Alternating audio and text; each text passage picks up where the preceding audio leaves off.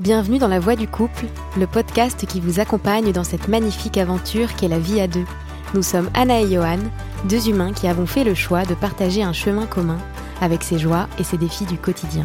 Pour nous, le couple est un espace fascinant qui invite à l'introspection et offre des possibilités d'épanouissement sans limite. Parce que vivre, c'est apprendre à toujours mieux aimer, nous avons à cœur de vous partager les épreuves et les enseignements que nous tirons régulièrement de notre expérience du couple, pour grandir ensemble. Alors que vous soyez ou non en couple, passionné de relations humaines ou amoureux de l'amour, ce podcast est fait pour vous. Cheminons ensemble sur la voie du couple. Bonjour à tous. Bonjour. Bienvenue dans ce nouvel épisode de la voie du couple. Et pour cet épisode, on a eu envie de vous parler de la maladie. Alors ça peut faire euh, un petit peu peur comme ça euh, quand j'en parle, euh, mais c'est c'est nous une expérience qu'on a vécue et qu'on continue de vivre aujourd'hui quotidiennement. Ouais. Et, et, du coup, c'est pour ça qu'on a voulu vous en parler, parce que c'est une véritable épreuve, tant pour le conjoint qui est malade que pour le conjoint qui n'est pas malade. Ouais. Donc c'est vraiment une épreuve pour le couple qui nous nous a mis face à un vertige, face à une crise. Un vertige sur le plan euh, figuré et, euh, Ouais. et concret aussi, mais on reviendra dessus. Oui, c'est vrai. J'y ai même pas pensé. Euh, qui nous a mis face à une crise euh, qu'on n'attendait pas, qui nous est tombée dessus Ouais. et pour laquelle on n'était pas vraiment prêt. Je pense qu'on n'est jamais prêt pour la maladie. Euh, et du coup, euh, nous, ce qu'on a pu constater euh, à travers cet épisode-là, c'est que la maladie, c'est à la fois euh, source de crise, de souffrance euh, assez profonde, hein, tant sur les Mhm. plans physiques euh, que psychologiques, euh, pour soi et pour l'autre, hein, comme je l'ai dit. Euh, mais c'est aussi euh, un, un moyen euh, de transformer la relation, aussi pour le meilleur. Ouais. Euh, D'ailleurs, tu vois, on parlait du le titre de l'épisode, c'est Ouais. le couple à l'épreuve de la maladie. Oui, Et euh, et on- et il y, a, il y a deux sens au mot épreuve. L'épreuve, c'est l'obstacle, c'est ce qui fait mal, c'est au sens négatif. Mais il n'y a pas que le sens négatif. ouais, Il y a aussi le, le sens euh, dans lequel on emploie épreuve, par exemple, pour parler d'un examen. Mhm. C'est-à-dire, c'est ce qui va, c'est ce qui va éprouver, c'est ce qui va valider la qualité euh, d'une chose. Éprouver un objet, c'est valider sa qualité euh, à travers un examen. euh, à travers et- une expérience. et, et, et, euh, et on peut dire que la maladie dans le couple, comme toute autre forme de crise en fait dans, au sein, au sein d'un couple, Mhm. joue ce rôle aussi de, de, de- comment dire de ben ouais de valider, de de de- de- d'expérimenter un peu la, la, la qualité, la solidité d'une relation. Ouais, complètement. Ouais. Et dans notre cas, ça a renforcé euh, le lien euh, qu'on avait déjà mis en place. Mais pour autant, ça a quand même été très difficile. Mais ça a été très difficile. Et on est passé peut-être par toutes les par toutes les étapes Ouais. euh, ouais, ouais. et de tu vois de, de, de la lutte enfin de, de, de plein de choses euh, dans lesquelles euh, enfin qu'on va essayer de résumer pour que pour que chacun peut-être puisse s'y retrouver parce qu'en fait derrière la maladie est une crise et ce qu'on va essayer de faire là c'est justement de de, de, de, de de voir toutes ces espèces d'étapes de déni de tout- toutes ces choses qui font qu'on lutte contre la contre la crise et qu'on veut pas l'accepter et euh, on va revenir dessus peut-être euh, dans un premier temps Donc en gros, peut-être pour que vous compreniez un petit peu, on va se replacer dans le contexte. Ouais. Euh, et je vais vous raconter euh, comment, euh, enfin les débuts de ma maladie en fait, tout mon historique médical, sans rentrer trop dans les détails quand même. Euh, en gros, ça a commencé en septembre 2021. Euh, j'ai eu euh, des premiers symptômes qui sont apparus. C'est des symptômes ORL, donc liés à l'oreille. C'est-à-dire que j'ai eu des acouphènes très très forts à l'oreille gauche, uniquement sur une seule oreille. J'ai eu une perte de l'audition subite en me levant un matin euh, et une sorte de pression forte, euh, comme si on m'appuyait dans l'oreille. Du coup, j'ai direct été euh, consulter mon ORL. Et bon, bah, il savait pas trop ce que j'avais. Il m'a dit c'est peut-être un virus, euh, voilà. Euh, parce qu'en fait, il a vu que c'était pas un bouchon. Donc, on a fait un test auditif, etc., pour voir ce que c'était. Et bon, il m'a mis sous cortisone. Et euh, bon, il m'a dit ça va passer. Effectivement, c'est passé. Donc, franchement, sur le coup, ça m'a pas du tout inquiété. Je me suis dit c'est un petit virus qui s'est mis dans mon oreille et puis basta quoi. Euh, ensuite, euh, en avril 2022, donc euh, l'année d'après, entre temps j'avais rien eu du tout. L'année d'après, ça revient, exactement la même chose. Je me lève un matin, oreille bouchée, Mm. acouphène dans la même oreille, exactement la même chose. Du coup, je repars voir mon ORL. On fait des tests un peu plus poussés, IRM, etc., pour écarter voilà une tumeur ou des choses un peu graves qui auraient pu faire pression à l'intérieur de l'oreille interne. Bon, il se trouve que j'avais rien de tout ça. Donc, euh, bon, le, médecin me remet sous cortisone euh, et, voilà. Et euh, ça commence à passer. Mais un matin, je pense quelques jours après cette, consultation, je me réveille et là, il y a tout qui tourne. Vraiment, je devais aller bosser. Hein, c'était un matin comme un autre. et là, bah, je peux plus me lever du lit. Je sais pas si tu t'en rappelles. bien sûr, mais c'était assez choquant. C'est-à-dire qu'il y a tout qui tournait, toute la pièce tournait. Je pouvais pas je pouvais pas me lever du lit en fait. Tu devais me porter. Tu décrivais ça comme l'impression d'être sur un bateau qui tangue très très très fort au milieu d'une Ah ouais non mais carrément non non parce qu'il y a les tangages et il y a les vertiges. Je, les différencie vraiment. Là pour le coup, genre c'était vraiment des vertiges, je pouvais pas me lever en fait. Ça tournait trop. Et du coup, euh, j'étais un peu en panique, je comprenais pas ce qui se passait. Du coup, j'ai contacté un le cousin de ma cousine qui est interne en ORL et bon, il m'a fait une petite consultation et il a posé le premier les mots de euh, maladie de Ménière.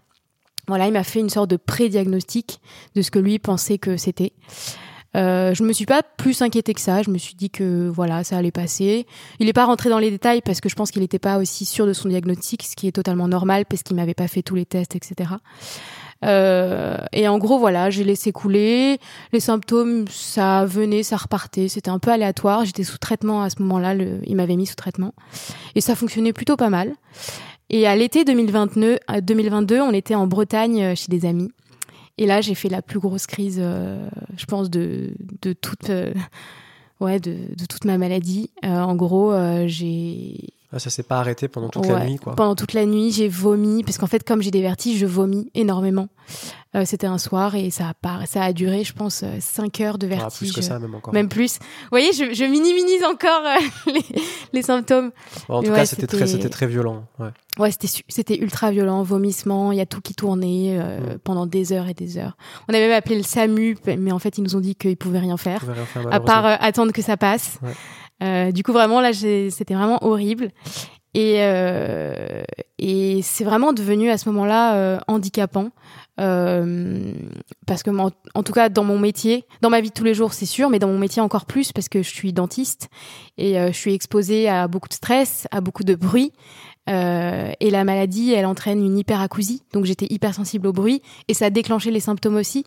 Donc vraiment pour mon métier, gérer les vertiges quand tu es dans la bouche d'un patient et que tu as des gestes hyper précis, déjà c'était un, un gros stress pour moi. Euh, et ensuite, j'ai pu avoir un rendez-vous euh, spécialisé euh, à l'hôpital Rothschild, dans une consultation euh, vraiment faite pour ça. Et eux m'ont fait une batterie d'examens complémentaires et vraiment, ils ont confirmé le diagnostic de la maladie de Ménière. Mhm. Donc pour le coup, j'étais bien renseignée, je m'étais bien renseignée avant et j'étais pas trop surprise euh, du diagnostic parce que je m'y attendais.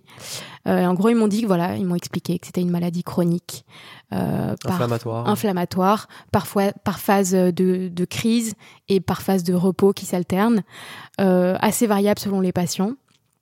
Qui connaissent pas trop la cause. Ça peut être un virus, ça peut être inflammatoire, comme, tu l'as dit. En fait, comme souvent dans les maladies chroniques inflammatoires, souvent, ouais. Euh, on sait pas trop d'où ça vient. C'est souvent du terrain, c'est-à-dire c'est un ensemble de, trucs d'alimentation, de stress. C'est ça. C'est multifactoriel en fait. L'origine elle est vraiment multifactorielle. Et on sait pas, la, médecine occidentale ne sait pas bien euh, prendre en charge ces maladies-là. Euh. Ouais, on sait que c'est vraiment lié au stress et au mode de vie. Enfin, en tout cas, ça a un impact. Est-ce que c'est la cause? Je sais pas. C'est parce qu'il y a plusieurs causes, mais ça a un impact super fort. Ça, je m'en suis rendu compte, c'est sûr. Euh, donc à ce moment-là, je me suis quand même mise en arrêt de travail parce que c'était trop difficile pour moi de continuer. Euh, on a doublé la dose de mon traitement parce qu'il fonctionnait plus. Bref, je suis passée par plusieurs phases et, euh, et globalement, euh, cette crise a fini par passer. Et, euh, et à ce moment-là, euh, je me suis dit c'est bon. Ouais. Voilà. Ah, franchement, quand cette crise en 2022, elle s'est terminée, je me suis dit que c'était fini. Je suis, euh, je me suis dit c'est terminé. Euh, je suis plus en crise, je suis plus malade. Vraiment, ça a été le, premier truc. Mais ça a repris, euh, ça a repris presque un an après en fait au final. Ouais, c'est ça. Donc en fait, j'ai quand même eu un an de où répit. je me de répit et du coup vraiment dans ma tête, je n'étais plus malade. Là, je suis vraiment passée dans la phase de déni. Je pense que c'est la première phase ouais. et c'est une phase qui est normale. Euh, et et là, euh, c'est vra- vraiment, j'ai minimisé, j'ai carrément oublié tout ce que j'avais vécu avant. Je l'ai minimisé. Je pense que je voulais pas inquiéter aussi, t'inquiéter toi, m'inquiéter moi et inquiéter mes proches. Euh, donc euh, oui, c'est ça. J'étais dans le déni, Ouais. quoi. Et, et ap- et ça a repris ensuite en, en, en 2023, Ouais, je crois. ouais, Et je pense que moi, ma première. alors, je pense qu'en 2023, j'avais fait un. J'étais déjà un peu plus dans le dans l'acceptation que, que tu avais une maladie. ouais. Il y avait quand même, tu parlais de déni. Moi, si je peux parler. Tu l'as de- vécu aussi, je pense. Moi, je l'ai vécu ça complètement Ouais. de mon point de vue aussi. Mhm. Parce que quand on voit que l'autre souffre, euh, on n'a pas moyen de jauger vraiment euh, le niveau Ouais. de souffrance. Donc je pense qu'il y avait moi aussi de mon côté un certain déni au sens où je, j'acceptais pas forcément. euh, C'est pas que j'acceptais pas, mais que c'est que je minimisais en fait un peu la souffrance que tu pouvais ressentir et je la mettais à distance. En mode ouais, Ouais. ça va être géré, t'inquiète. euh, Bah surtout quand ça passe après, on se dit c'est terminé. Ouais, Vraiment, euh, en plus je me suis dit l'oreille, enfin c'est pas grave. Vraiment, je me suis dit l'oreille c'est pas grave. ouais. C'est y a rien, y a rien de grave, euh, c'est rien du tout, ça va passer. Euh, et en fait, je pense tout ça, c'est pas, je pense, c'est sûr, c'est un mécanisme de, de protection. Bah, en fait, moi, ce mécanisme de protection, je l'ai ressenti aussi euh, dans la position de celui qui euh, Bien de l'aidant, quoi. Ouais. parce que euh, ben parce que ouais on- comme je disais on minimise la souffrance de l'autre aussi pour mettre à distance euh, les émotions que ça éveille de voir la personne malade en face de soi Bien parce sûr. que c'est pas évident ça peut Mhm. ça peut ça peut ouais ça peut faire ressurgir euh, certaines euh, certains trucs moi je sais ma mère par exemple a été malade aussi d'une maladie inflammatoire chronique quand j'étais quand j'étais jeune et j'avais réagi d'une façon un peu euh, un peu dans le déni aussi en mode ouais de toute façon je suis un mec fort euh, je m'en fous euh, Ouais. ça va aller de toute façon ça, ça, ça ira toujours Mhm. mais sauf qu'en fait, euh, ben ouais, mais quand ça arrive, euh, ça fait remonter ses émotions. Moi, ça a fait remonter un peu toutes les émotions que j'avais refoulées par rapport à la maladie de ma mère.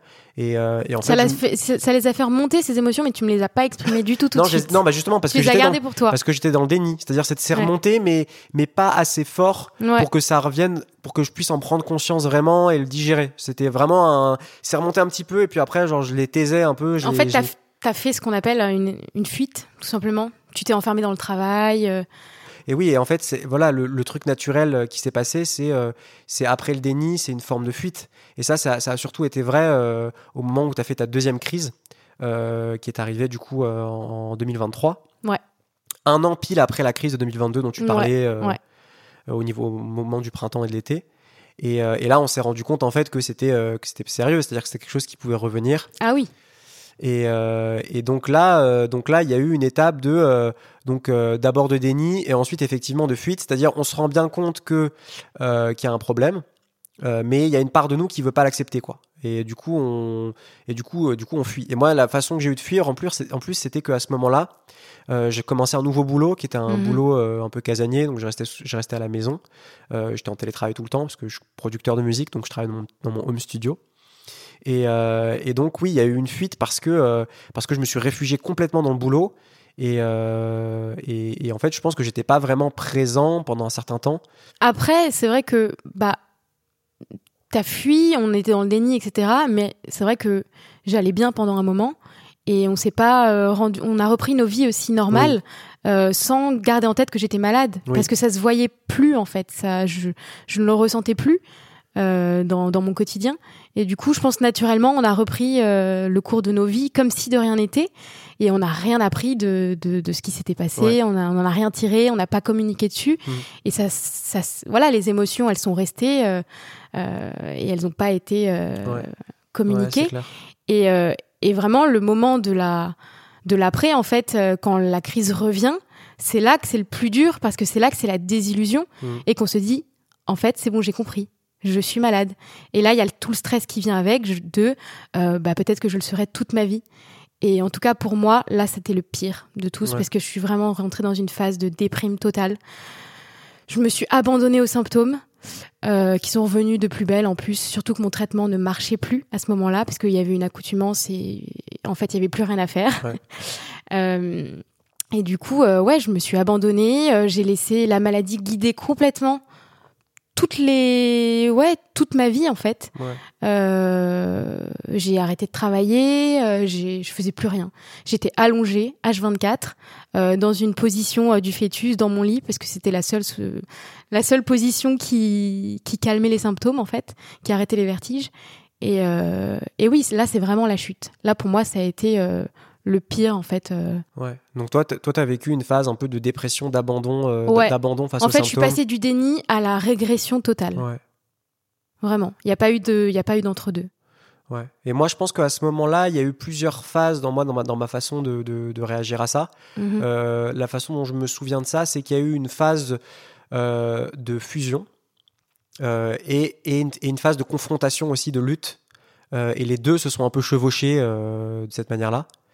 Et, euh, Ouais. et en fait, euh, donc euh, la phase de fusion, ça a été que euh, comme moi, je bossais à la maison à ce moment-là, et que Anna était tout le temps à la maison aussi parce qu'elle avait arrêté son boulot.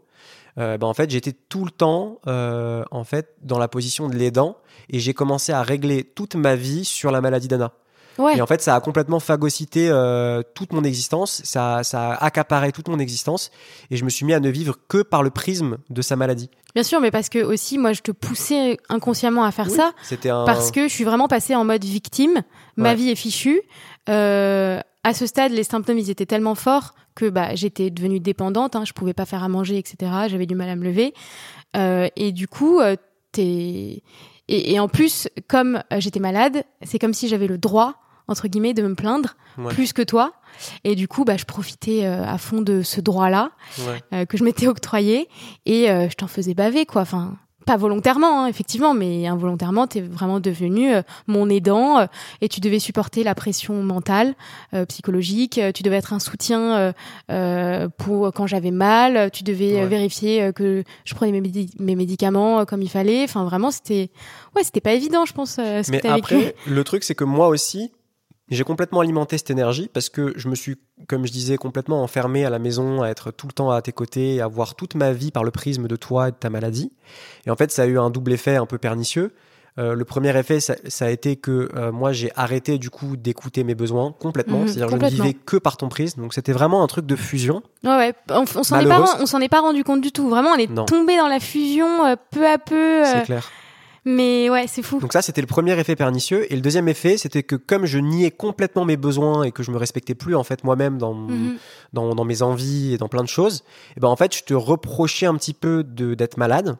Ouais. Et donc, je te faisais culpabiliser euh, de façon un peu inconsciente Ouais. euh, et implicite. Et je pense que je le ressentais et du coup, je culpabilisais beaucoup. Et je pense Ouais. que ça te maintenait aussi dans la maladie. Bien sûr, parce Donc- que la culpabilité, c'est jamais bon pour guérir. hein. Et ce qui est pas bon, c'est qu'en fait, ce double truc-là, enfin, euh, ce que ça a créé aussi, ça a créé chez moi de la- une non-acceptation et de la confrontation euh, et, une, et une phase de confrontation, de lutte par rapport à ce que tu ressentais, par rapport à tes symptômes, au sens où j'alternais des phases où j'étais complètement euh, complètement euh, aidant et c'est-à-dire où je voyais plus que ça et je faisais et j'étais devenu un infirmier quoi Ouais. et des phases où je, je- où j'étais complètement en train de lutter contre ça et de te dire ouais mais faut que tu te faut que tu te sors de là faut, Faut, que, tu te bouges, faut que tu te bouges battes.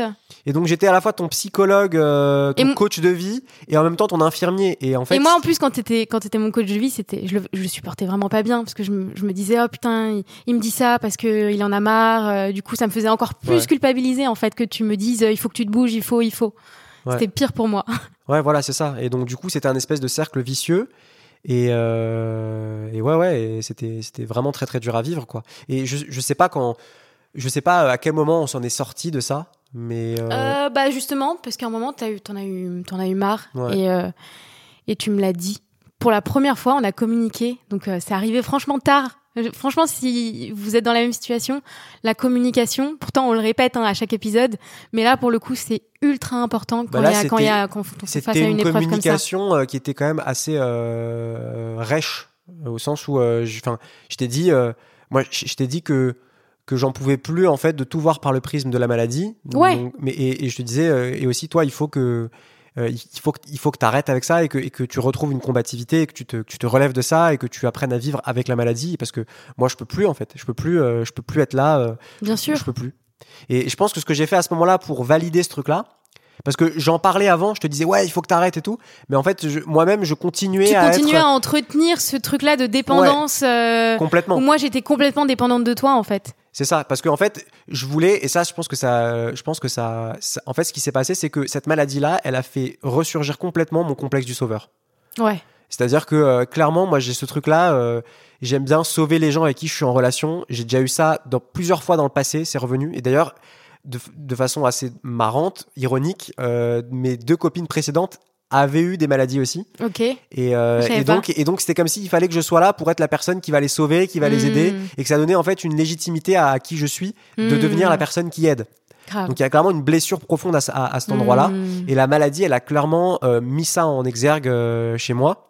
Et en fait, du coup, je reprochais à Anna de d'avoir besoin de moi parce que ça me Mhm. faisait mal en fait et j'aimais pas cette situation et voilà, tout en continuant d'alimenter en fait par moi-même ma fusion et ma dépendance. Euh, et ben euh, le besoin qu'elle avait de moi, c'est-à-dire que j'étais tout le temps trop présent, à l'étouffer peut-être même avec ma présence. Ouais. Et, et en fait, j'alimentais ce truc-là. Et et il y a un moment où je pense que ça a commencé à évoluer la maladie, c'est le moment où moi j'ai dit en fait stop, je me barre. Alors, Ouais. euh, je me suis barré pendant une semaine. J'étais chez un copain. Ouais. Euh, dans le sud de la France. Et puis, et tu attention, tu me l'as pas dit comme ça, t'es pas parti du jour au lendemain. Non, non, on a eu on une a eu la discussion. avant, Ouais, euh, ce qui est une discussion qui était ultra euh, Ouais, ouais. euh, importante, euh, qui nous a appris beaucoup euh, sur sur la situation.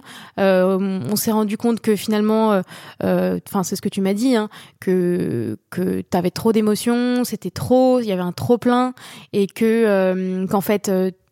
Et moi, je le ressentais, hein, t'étais plus vraiment disponible, en fait. Mm. Toi qui voulais absolument être disponible pour moi, finalement, ça devenait stérile et tu ne l'étais plus, et t'étais Ouais. plus une présence euh, euh, qui, qui était bonne, euh, qui était bonne Ouais. pour moi. Ouais. Euh, et, et tu n'étais plus cet accompagnant qui, qui, est, qui est sain, entre guillemets, euh, qui est Ouais. sain pour euh, ma guérison. Mais tu vois, j'aimerais dire un truc par rapport à ça. Tu dis, on a eu la discussion. Moi, Ouais. je trouve que parfois, on peut peut-être aussi se perdre dans la discussion. C'est un truc que j'ai vécu euh, bah, à la fois avec toi Ouais. et dans d'autres relations aussi. C'est-à-dire, on discute énormément, on pense qu'on résout les problèmes en en parlant beaucoup, en étant très lucide.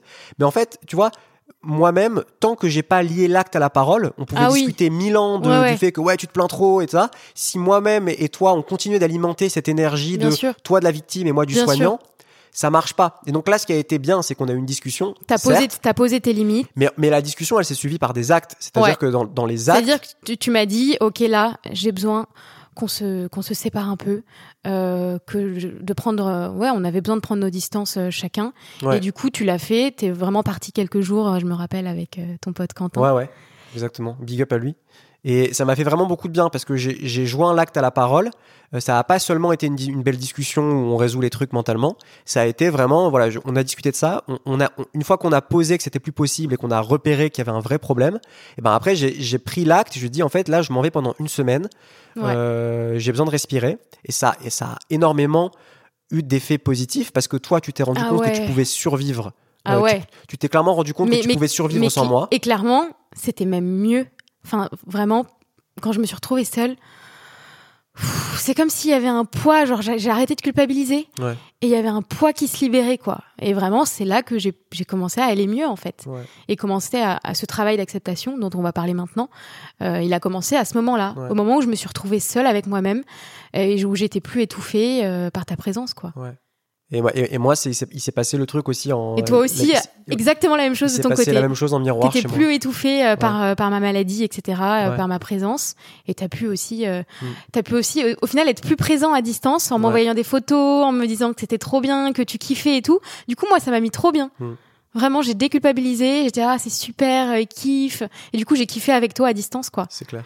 Ouais, donc ça, c'était vraiment euh, la conclusion qu'on Et c'est peut-être a le moment où on est, où on est rentré peut-être dans la deuxième, dans la deuxième Ouais. euh, phase et qui est peut-être aussi la deuxième partie de, de, de cet Ouais. épisode, qui est le, le- le moment de l'acceptation, quoi. Ouais. Ouais, moi, ce travail d'acceptation, euh, je l'ai fait du coup assez tardivement, hein. enfin pas si tardivement au final, deux ans après. Et, euh, et aujourd'hui, je continue de faire ce travail. C'est un, je pense, un travail qui durera euh, peut-être pas toute la vie, mais en tout cas euh, une bonne partie de ma vie. Euh, et aujourd'hui, la maladie, euh, je la vois plus euh, comme je la voyais avant, c'est-à-dire, je vois plus que les aspects négatifs de la maladie. Aujourd'hui, c'est vraiment la maladie, elle vient quand j'en ai besoin, presque, j'ai envie de dire. En tout cas, mon corps me parle. C'est comme ça que, que je le vois. C'est les petites piqûres de rappel quand je stresse trop. Euh, quand euh, le mental est là, euh, c'est la voix du corps qui me parle par des vertiges, par des acouphènes. et et j'ai appris du coup à l'écouter. Mm. Et J'ai aussi appris à avoir plus de gratitude dans les moments où ça va. Quand je me réveille le matin dans le silence, pour moi c'est incroyable. C'est une gratitude de fou. Euh, je dis merci quoi. Et ça je le voyais pas avant. Euh, je voyais que les aspects négatifs et aujourd'hui euh, c'est devenu un peu euh, je me laisse plus. ouais, c'est devenu un petit peu une, comme une boussole ma maladie. Je me laisse plus. je, je me je laisse plus ma vie euh, être euh, guidée comme ça de manière aléatoire euh, par les symptômes. J'ai repris du contrôle, mais un contrôle qui est plutôt sain. Bah en fait, c'est ouais, ça que ça, ça m'évoque ce que tu es en train de dire, c'est que en fait, tu as, été chercher en toi une ressource que tu n'avais que tu n'avais que tu avais perdue ou que Complètement. Et, et cette ressource Cette ressource de, de contrôle, de contrôler de ma vie en fait. de combativité euh, Ouais, de combativité, de, de plus laisser euh, en mode victime, euh, happé par la vie, en mode Ouais. j'ai aucun contrôle, ma vie est fichue. euh. Ouais, non, ça c'est fini quoi. Ouais. Et même aujourd'hui, quand j'ai des périodes où c'est plus difficile, je sais déjà que ça va passer, parce que ça passe toujours en fait, Mhm. et que ça va passer plus vite si je l'accepte. Et si je me dis, ok, ce matin, je suis pas très bien, c'est pas grave. Je l'accepte, je déculpabilise. Euh, je vais me, je vais me reposer, euh, je vais faire une journée un peu chill, et le lendemain, je sais que ça ira mieux. Ouais. C'est vraiment, euh, c'est vraiment ça que ça m'a appris, Ouais. quoi. Euh, oui, et il y a, y a autre chose dont j'aimerais parler par rapport à ça, c'est que j'ai l'impression que la résolution de, ce- de cette crise, elle est passée quand toi, tu as accepté de trouver en toi les ressources que je t'empêchais de trouver parce que je t'étouffais avec. Ouais, bien sûr. C'est-à-dire que moi, cette notion Ouais. de combativité, d'être présent, d'être toujours là et tout ça, euh, ce truc-là, et que- Mm. et que je te disais, et, que je, je faisais refléter sur toi en t'en parlant tout le temps, en disant ouais, vas-y, mais il faut que tu, faut que tu sois Tu plus te forte que ta maladie, il ouais. faut que tu te battes et tout. En fait, ce truc-là, comme moi, j'ai arrêté de te l'imposer par la parole et par ma présence un peu trop envahissante. Toi, tu as été la trouver en toi, Ouais, et c'est comme ça que tu as pu dépasser la maladie avec une acceptation active qui est à la fois de respirer à travers les symptômes, de, de tu vois, de, de, de les accepter, de faire un travail d'acceptation, de, de vraiment d'être avec et de, Ouais. pas les juger et, de, et de Complètement. pas et en même temps un truc actif de ben de pas laisser ta journée et ta vie en fait être trop bouleversée euh, par ça. Alors euh, certes il y a un truc d'écoute, mais il y a aussi un truc de il y a des moments où genre c'est bien Ouais. beau d'être toujours à l'écoute de ce qui va pas, mais Mais des fois, il faut y aller quand Parfois, même. il faut se lever et Ouais. même si ça tourne et même si on va pas bien, et ben on va à cette soirée. Et Complètement. en fait, quand on rentre le soir, et ben, et ben en fait, ça va mieux. Ça va mieux puisque j'ai accompli quelque chose, j'ai pas été passive, j'ai Ouais. été active, j'ai vu des gens, ça m'a fait du bien. Alors c'est pas tout le temps le cas, hein, mais les trois quarts du temps, au final, ça se passe mieux que ce que j'avais prévu. Et c'est vrai qu'au début de ma maladie, en tout cas, ouais, au milieu même, euh, je, je refusais des sorties, je refusais de partir en voyage, je refusais euh, de prendre la voiture, enfin Hmm. plein de choses. Euh, je me les empêchais parce que j'anticipais la potentialité de d'être pas bien, quoi. Ouais, Et en fait, ça c'est le pire parce Ouais. que si t'anticipes, forcément le truc il va arriver quoi. ouais, c'est clair. Non, là, là ça va. Ok, je dis que je vais y aller. Hmm. Si vraiment c'est impossible, j'annule. C'est pas grave. euh, Mes potes sont prévenus. Il y a aucun problème. Et, euh, et si il y a rien, bah j'y vais quand même. Ouais. Et j'arrête de, trop anticiper tout sur la maladie quoi. Ouais. C'est pas elle qui doit contrôler euh, ma vie en fait. Et donc, du coup, ça, c'est c'est arrivé de, de ton côté. Et moi, peut-être aussi de mon côté, euh, pour sortir de ça, j'ai dû faire appel à des ressources que je voulais plus voir, qui étaient, enfin, que, que- en tout cas, que je que j'avais que j'avais oublié même que j'avais. Et cette, et cette ressource, c'était l'inverse en fait. C'est-à-dire, c'est non pas la force qui, doit toujours être dans la combativité, qui est un peu écrasante par sa présence. euh, Mhm. C'est plus un truc d'être en retrait et d'être dans l'acceptation de, de, de ce qui arrive, d'être dans une énergie qui est plus, euh, Passive. tu vois, qui, plus passive en fait. Mm. Et moi, je manque de ça, quoi. Et moi, je manquais de, de bah, enfin, je sais pas comment on dit, hein, Ouais. de, de ce côté actif. Toi, tu manquais de ce côté passif. Et ben, la maladie, elle nous a permis de chacun aller puiser dans ce qu'on n'avait pas et d'aller puiser chez l'autre ce dont on avait besoin pour euh, s'en sortir, en fait. C'est clair. Et d'ailleurs, ce qui est marrant, c'est que moi, mon acceptation de, de, de cette crise, euh, elle, a continué après ta crise, parce qu'en fait, ça a réveillé chez moi aussi une maladie chronique, Oui. qui est une maladie des intestins. Bon, c'est l'intestin irritable, c'est un truc euh, assez connu, assez répandu. Et en fait, ce qui est marrant, c'est que ta maladie a fait rejaillir des émotions que j'ai pas pu digérer, Mhm. et peu de temps après, ben, c'est ressorti, quoi. C'est ressorti et- dans le ventre, ouais. c'est ressorti dans le ventre. Et, et en fait, ce qui s'est passé, c'est que oui, effectivement, si j'ai été trop présent et que j'ai pas su justement être dans cette position plus d'accueil et plus d'intériorité, c'est aussi parce que j'ai ça, ta maladie a fait rejaillir chez moi, a fait ressortir des émotions que je n'ai pas voulu voir, regarder et digérer et assimiler en fait. Et ce travail-là de passer par euh, une acceptation profonde des émotions qui étaient re- qui avaient ressurgi, ça a pris beaucoup de temps après le et c'est encore en train de se faire en Mhm. fait. Euh, c'est un processus qui est encore en train de se faire. Mhm. Euh, alors je dis pas que ces émotions elles sont ressurgies que à cause de ta maladie, ça, ça a joué. Ça a joué. Euh, mais en tout cas, ouais, ça, ça, a joué et, et, je suis encore aujourd'hui en fait dans cette phase de ben, d'apprendre à te ressembler davantage, c'est-à-dire à être plus dans cette dans cette belle euh, belle douceur qui est qui est en fait cette énergie qui respire avec les choses et qui les laisse exister et qui est et qui est pas qui est pas en train de combler en permanence par une surprésence et, et un surcontrôle en fait. Et il y a Ouais. cette, cette idée d'apprendre à Oui, parce que toi, tu as la tendance inverse de, tout, de vouloir tout contrôler. Ouais. Toi, tu es un contrôle fric ouais, c'est euh, ça, c'est clair. total. Et, euh, et, cette maladie-là, euh, de l'intestin irritable, euh, bah, elle demande l'inverse, en fait. Hein. Elle demande à laisser couler, à mieux assimiler les émotions, à mieux les écouter, à mieux faire silence pour les accueillir. Et du coup, euh, ce qui est très intéressant, c'est que euh, moi, j'ai- là en ce moment, je suis un peu dans une phase de crise de ma maladie, on peut le dire. Ouais. Mais cette phase de crise-là, qui est peut-être la deuxième ou la troisième fois que ça arrive hein, de, sur, sur, sur quelques années, c'est l'occasion pour moi en ce moment de faire un vrai travail, euh, ben, justement, de méditation. Donc là, j'ai commencé un, ça fait deux semaines que je médite tous les jours, justement parce que j'ai pris conscience de cette nécessité de, de, de ben, ben, d'accueillir davantage en fait euh, ce qui, ce qui ce qui vient. Et donc pour dire que la, la crise qu'a suscité en fait ta maladie elle elle, elle a trouvé sa résolution encore aujourd'hui. Elle, elle, elle est en train de se résoudre toujours dans le dans, dans le présent. Et elle se résout en allant chercher chacun des ressources qu'on pensait pas avoir et qui viennent compléter euh, qui on est et euh, Mm. voilà et, et ça donne aussi un sens à notre relation au sens où euh, j'apprends de toi parce que moi j'avais pas cette douceur là moi j'étais toujours dans le contrôle et dans donc j'apprends de ta douceur et de ta capacité à respirer avec les choses à être dans le corps à accueillir les émotions en tout cas à les, à les voir et à être avec Et moi, inversement, j'apprends à avoir plus de contrôle sur les choses, Ouais. à moins, euh, à moins être passive, etc. Ouais. Et, et c'est ça aussi les vertiges. hein. C'est ce qu'une fois quelqu'un m'a dit. Mais en fait, tu as des vertiges parce que tu n'as pas de repères, Ouais. parce que t'es pas assez dans le contrôle, tu te laisses bercer euh, par euh, tout ce qui t'arrive, etc. Et c'est pour ça que j'avais des, je pense que des vertiges. Ouais. Ça c'est le côté un peu symbolique, hein, si, si Mhm. on y croit ou pas. Euh, mais oui, c'est vrai que moi j'ai appris de, de toi là-dessus. Ouais. Et c'est peut-être ça l'amour finalement. Oui. et justement ouais ça, ça nous amène peut-être à notre tro- troisième et dernière partie qui est aussi une partie de conclusion c'est de dire que en fait l'amour commence après trois ans Ouais, est-ce que l'amour, elle, elle commence pas vraiment quand, enfin, il, Ouais. l'amour plutôt, il commence pas vraiment euh, quand on a fait vraiment le deuil de cette euh, vision euh, parfaite du couple. idéal. Ouais. Et ouais, ouais c'est- c'est c'est intéressant de voir ça. Alors, euh, je dis l'amour commence après trois ans sciemment parce que c'est le titre d'un roman très connu.